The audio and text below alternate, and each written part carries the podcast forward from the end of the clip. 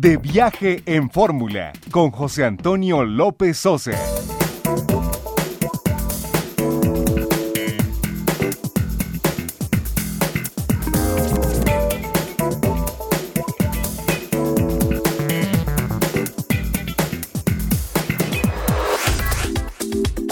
Saluda José Antonio López Sosa. Y hoy tenemos un invitado de lujo. Hoy, muchísimas gracias, doctor Helio Masferrer, por estar con nosotros. Eh, doctor en antropología y además especialista en temas de religión, investigador, divulgador, ha escrito varios libros. Muchas gracias por estar con nosotros. Muchas gracias por la invitación y poder compartir con un público tan interesante como el que ustedes tienen. Y saludos a los amigos que nos están escuchando.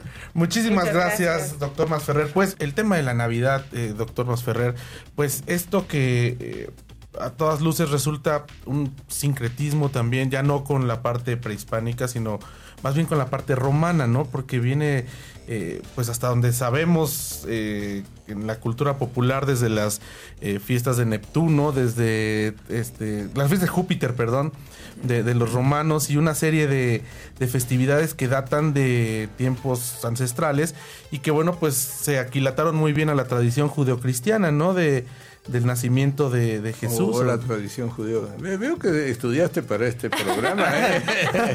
Me parece bueno, así que se vino afilado acá el compañero. ¿De, dónde viene, eh, desde el punto de vista antropológico? Bueno, va, por donde tú eh, estabas hablando, por eso te decía que, viniste afilado al programa. Me parece bien, ¿no? Es bueno tener una contraparte informada, ¿no? el asunto es, de vuelta, el calendario, eh, o sea, el Sol tiene un movimiento aparente, ¿de acuerdo? Entonces, eh, el 21 es el solsticio. Y, eh, pero en el movimiento aparente del Sol, el Sol está como fijo en un lugar durante seis días. Tres días antes del solsticio y tres días después. Lo mismo en, el solsticio de, de julio, ¿no? De junio, de junio. En el de verano. De verano.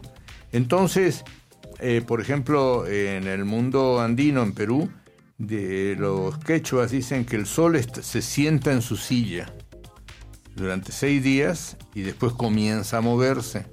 O sea, el 21 es el mero astronómico, digamos, agrega el tres días, llega al 24. Entonces, la Nochebuena anuncia en la tradición andina es el sol se, se pone a caminar. Entonces, de ahí el 24-25. Es el, cuando ya el sol comienza a moverse, y entonces ahí coincide con la Navidad. Porque si tú lees las, las escrituras, em, el ambiente ecológico que describe es para el mes de septiembre. ¿No? El, nacimiento, etcétera. Además, eh, la explicación es que los romanos hacían un recuento de población. El censo, ¿verdad? Sí, un censo para cobrar impuestos, pero y que ellos tenían que regresar a Nazaret, pero en definitiva no, no coincidiría eh, hacer un censo en, en Palestina puede eh, nevar en puede caer nieve, es un frío más peor que el de acá, ¿no? Porque es un desierto. Entonces, eh, sería muy raro que hagan el recuento de población en esas condiciones. Pero evidentemente mueven la fecha para hacerlo coincidir con el calendario solar. Ahora vamos a tener el día de San Valentín, ¿no? que también coincide con una festividad romana que eran unas orgías y reventones Terrible, entonces entran los cristianos con otro concepto de moral más refinada y entonces ahora es el día del amor y la amistad, así. Pero eh, lo van, le van sacando las aristas. Pero aquí, sí, bueno, mi idea, y lo hemos conversado muchas veces, Lorena, es que eh, la Iglesia Católica se instaló sobre el decadente imperio romano. Sobre todos. Pero, pero en, un, principio sobre los romanos, que eran eh, en la parte final, se instala para seguir teniendo el dominio que, o, para evocar el dominio que tuvo Roma en algún momento, pero bajo una figura ya de fe. ¿Es, es algo así? Bueno, lo que pasa es que durante los primeros 300 años, digamos del cristianismo, 280 años, el cristianismo es la religión de los esclavos, de los pobres, Y de ahí toda la teoría sobre los pobres. ¿no? Jesús es el primero, el primer político, si lo que dijo primero los pobres. Que dijo primero los pobres, no. no fue eh, AMLO. No, no. Entonces, eh, eh, los romanos ven que ya no pueden con los cristianos, entonces deciden cooptar a los cristianos, o sea, transformar al mundo cristiano en religión de Estado. Y entonces ahí aparece una, una interrelación, ¿no?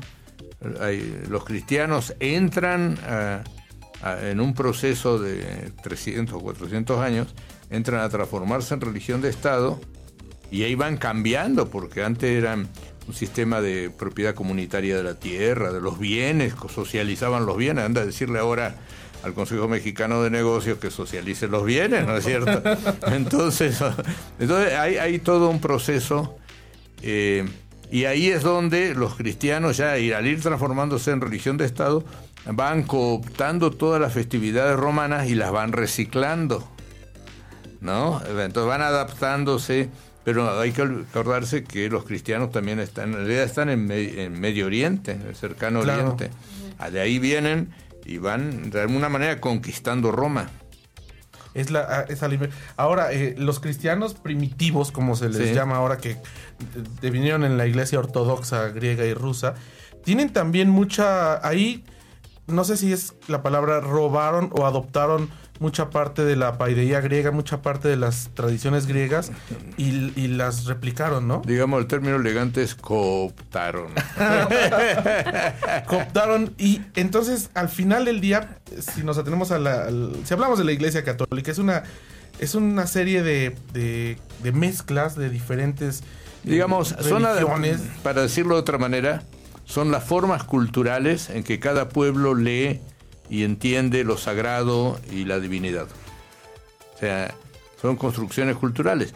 De alguna manera lo que está tratando de hacer Francisco en la Amazonía es eso, no llegar con un bagaje europeo, sino tratar de encontrar lo que llaman las semillas del verbo, o sea, a Dios en esas culturas de la Amazonía para eh, construir un, un catolicismo, un cristianismo desde la cultura indígena y no como una imposición de afuera.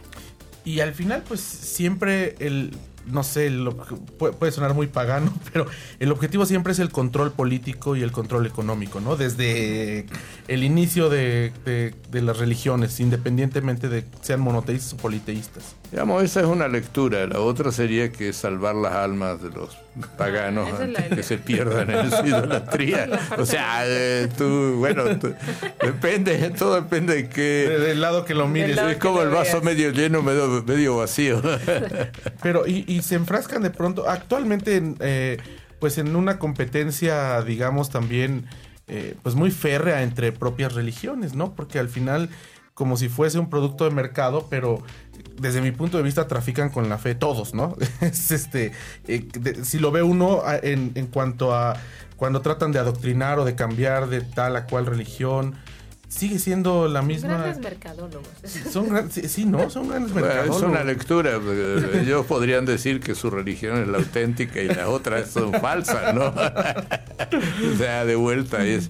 Digamos, entiendo lo que tú dices, pero eh, debemos entender que puede haber gente de mala fe, pero también hay gente de buena fe. Sí, hay gente que cree. Y entonces eh, debemos entender por qué eh, hay de todo. ¿no? O sea, eh, entonces hay gente que está muy convencida de lo que está haciendo y otros que se aprovechan de lo que están haciendo, ¿no? Pero antropológicamente, ¿de dónde nace la necesidad de creer en algo superior como seres humanos? Ah, eso es una pregunta que todavía no la tenemos resuelta. En definitiva, em, hay visiones del mundo y toda visión del mundo necesita un elemento que le cierre las partes que no encuentran una explicación racional. O sea, los seres humanos construimos explicaciones no racionales de la realidad. Y eso puede dar a todos los niveles. Por ejemplo, la elección de pareja.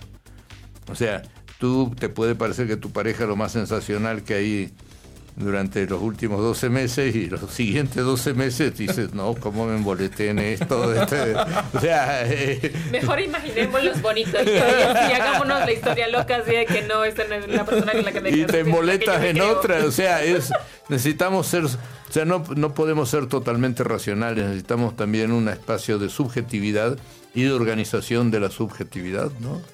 Pues sí, definitivamente, viéndolo, desde ese punto de vista, sí. No podemos vivir sin hacer juicios de valor sobre nosotros mismos, sobre los otros, ¿no? Y, muchas veces nuestro juicio de valor no tiene una explicación racional.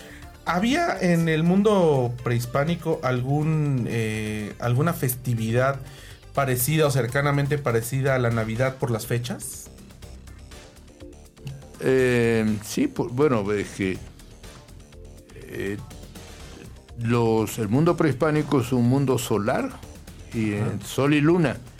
Claro, sol y luna, porque luna puede ser un hombre. En la visión del mundo de los totonacos, en varios pueblos mayenses, es un hombre. Y está el mito del quinto sol, que son los dos hermanos que encienden una hoguera a los dioses y uno se lanza, es el, el, sol, y el otro se revuelca, y es luna, pero son dos varones, ¿no? Entonces, también el ciclo lunar está asociado con la fecundidad de las mujeres, ¿no es cierto? Eh, entonces ahí hay varias interpretaciones, ¿no es cierto? Son 20 cada 28 días. ¿no? Entonces eh, ahí hay un, varias lecturas, o sea, realmente el, mundo, o sea, las iguateteot, eh, las mujeres que mueren en el parto, le dan para acompañar al sol del cenit a que desciende. Y los guerreros que mueren en la guerra acompañan al sol de que sale el sol hasta el cenit y de ahí se lo pasan a las señoras que murieron en el parto.